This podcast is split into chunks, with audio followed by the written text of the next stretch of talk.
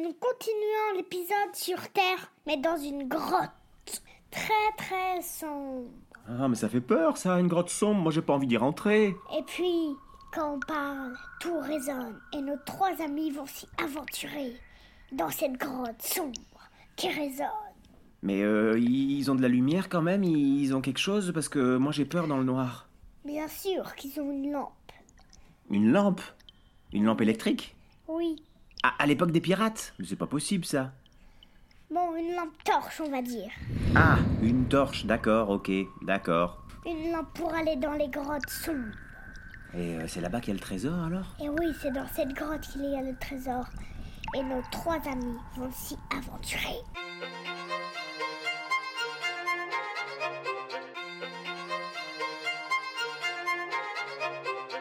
Les histoires capillotractées.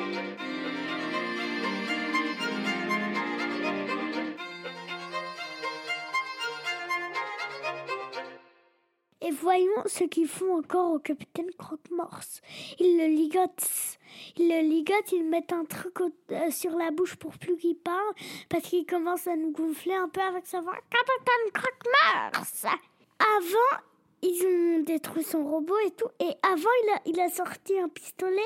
Et James, rapide comme l'éclair, donne un coup de pied dans son, pisto- dans son pistolet le fa- et le fait valdinguer au bout de la grotte. Ce qui est quand même très très beau comme histoire, c'est quand même notre ami le cyclope, qui retrouve son papa et sa maman dans cette grotte. Euh, Ouais, ça c'est vachement beau. Après ces éprouvantes, mais néanmoins émouvantes retrouvailles, les parents du cyclope racontent leur histoire. Lorsqu'ils mirent leur petit prince de la planète rouge dans sa capsule spatiale, ils lui inoculèrent un produit spécial permettant de le localiser où qu'il soit. Et avec le visuel, s'il vous plaît. Les parents du bambin, via un dispositif d'une technologie hautement avancée, pouvaient suivre les aventures de leur rejeton comme si son gros œil était l'objectif d'une caméra. Bon, euh, pas évident pour nos amis pirates de comprendre tout ça, vu que la caméra ne fut inventée que quelques siècles plus tard sur Terre. Mais bon, euh, passons, passons. Le roi et la reine de Mars s'étaient donc exilés sur cette charmante petite île tranquille où ils savaient qu'ils pourraient vivre en paix. La maman, ayant un bon coup de pinceau, s'occupait en dessinant sur les murs de la grotte leur histoire, puis celle de son fils et de ses amis marins. Mais ils commençaient à s'ennuyer tout seuls, et un peu égoïstement voulaient retrouver la chair de leur chair. Comme les croque-morx avaient enclenché un champ magnétique spécial autour de l'île, les empêchant de la quitter, il fallait que ce soit leur enfant qui vienne à eux. Alors maman Cyclope dessina cette carte au trésor plus vraie que nature pour appâter les pirates. Oh, mais quelle idée géniale Alors c'est... s'enthousiasme Barbe Mauve avant de s'interrompre lui-même brutalement, réalisant qu'en fait, il n'y a aucun trésor sur l'île. Tu te rends compte, Elliot? Il n'y a aucun trésor sur l'île. Et ça a été une, ce qu'on appelle un appât, cette carte au trésor. C'est quoi un appât? Eh ben, un appât, c'est comme à la pêche. Tu sais, on met un appât au bout de la ligne pour appâter le poisson. Et pour qu'il vienne et qu'ensuite on puisse le pêcher. Tu vois ce que c'est? Oui. Qu'est-ce qu'on utilise à la pêche comme appât? On utilise. Euh, pour les gros poissons, on utilise un, un faux petit poisson en plastique. Et puis pour les petits poissons, on met un truc qu'ils aiment au bout. Comme un ver de terre, par exemple Avec de terre. Et bah là, c'est un peu pareil. Mais sauf qu'à la place du ver de terre, eh ben, c'était une carte au trésor dans une bouteille. Les géants s'étaient servis de lui. Le grand, le légendaire Barbe Mauve, qui en avait vu des vertes et des pas mûres, avait été manipulé comme un bleu. Alors, euh, il voit rouge, forcément. Non seulement il ne gagnait aucun trésor, mais il perdait de surcroît son fils adoptif, à savoir le meilleur membre de son équipage. de quoi broyer sérieusement du noir. Lisant la déception sur le visage du capitaine, Papa Cyclope s'empresse d'intervenir.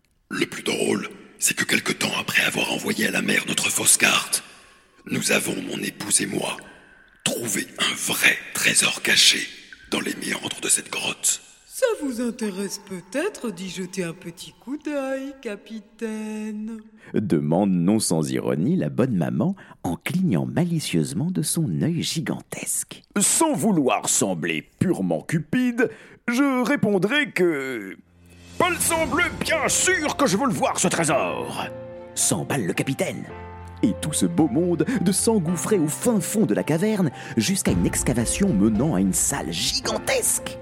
Les pirates, oh là là, ne savent plus opposer le regard, tant la vue qui s'offre à eux est merveilleuse. Il y a là, Elliot, des montagnes d'or, de diamants, des bijoux, des joyaux de toute taille et de toutes les couleurs. Ah, James et Isabella, émus, se regardent puis s'embrassent tendrement. Barbe Mauve saute non sans difficulté au cou des cyclopes et les embrasse également, heureux. Mais au bout de quelques instants, le célèbre capitaine semble perturbé. Il se rapproche d'un bijou. Mais ce diadème, je le reconnais. Je l'ai volé moi-même à la garde rapprochée de la reine d'Autruche. Et là, ce sceptre, c'est celui du roi Friedrich Hubert de Roquefort. Et, et, même que je lui avais subtilisé sous son nez sans qu'il ne se doute de rien, le bougre, en le remplaçant par un vieux bout de bois. Se souvient Barbe Mauve nostalgique. Mais qu'est-ce que vous racontez, capitaine? Euh, C'est impossible, enfin, vous n'avez jamais mis les pieds sur cette île. Rétorque James éberlué. Moi, non. Mais lui, oui.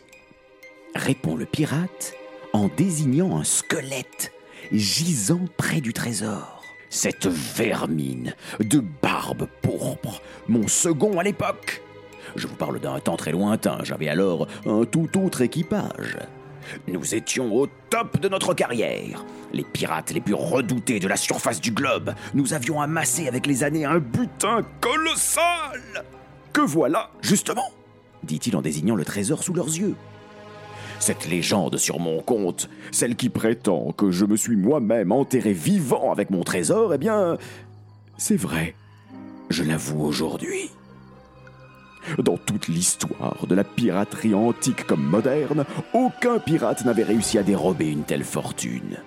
À mon apogée, je demandais à mes hommes de m'enterrer sur une plage paradisiaque avec mon trésor, pensant que je l'emmènerais avec moi dans l'au-delà. Mais mon second barbe pourpre était envieux et jaloux. Il m'enterra, certes, mais prit la poudre d'escampette avec tout ça. Raconte avec amertume le capitaine, en balayant d'un geste de la main cette incroyable étendue d'or. J'ai réussi à me libérer et à sauver ma peau, mais pas ma fortune. Mais il en faut plus pour décourager un pirate, et j'ai cherché des années durant cet ignoble chacal puant de barbe pourpre, sans succès.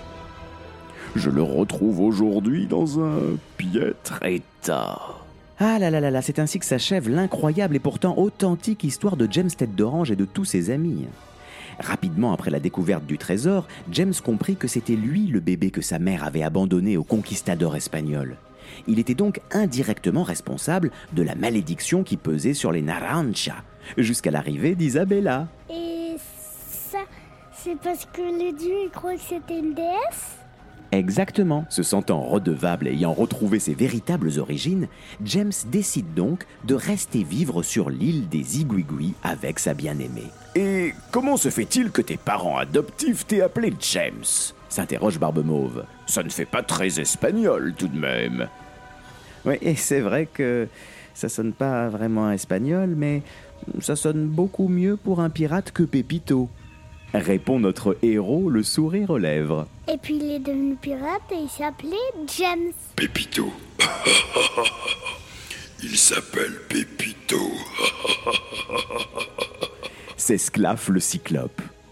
Oui, bon bah ça va, hein, on va pas en faire un fromage. Rétorque James gêné.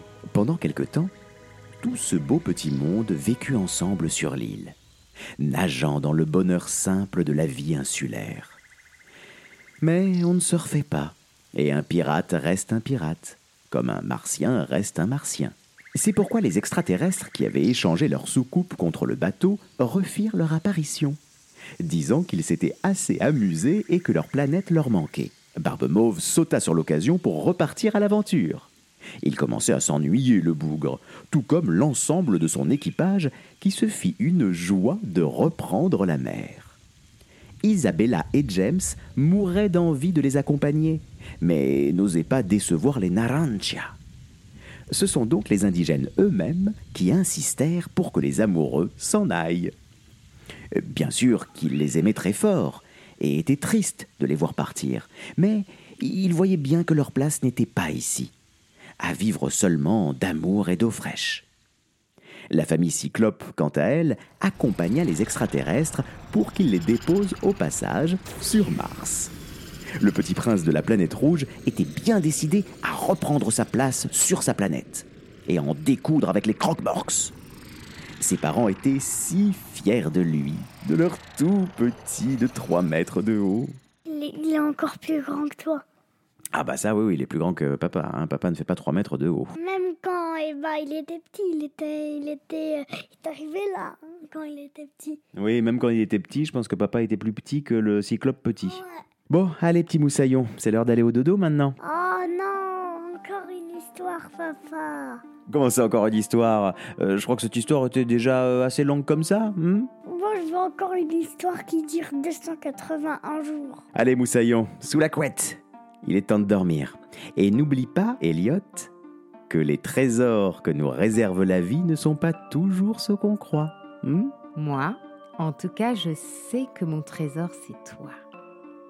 Bonne nuit, mon chéri. Allez, bonne nuit. Bonne nuit, papa. Bonne nuit, maman. Fais de beaux rêves, de pirates bien entendu. Ah, toi aussi, papa.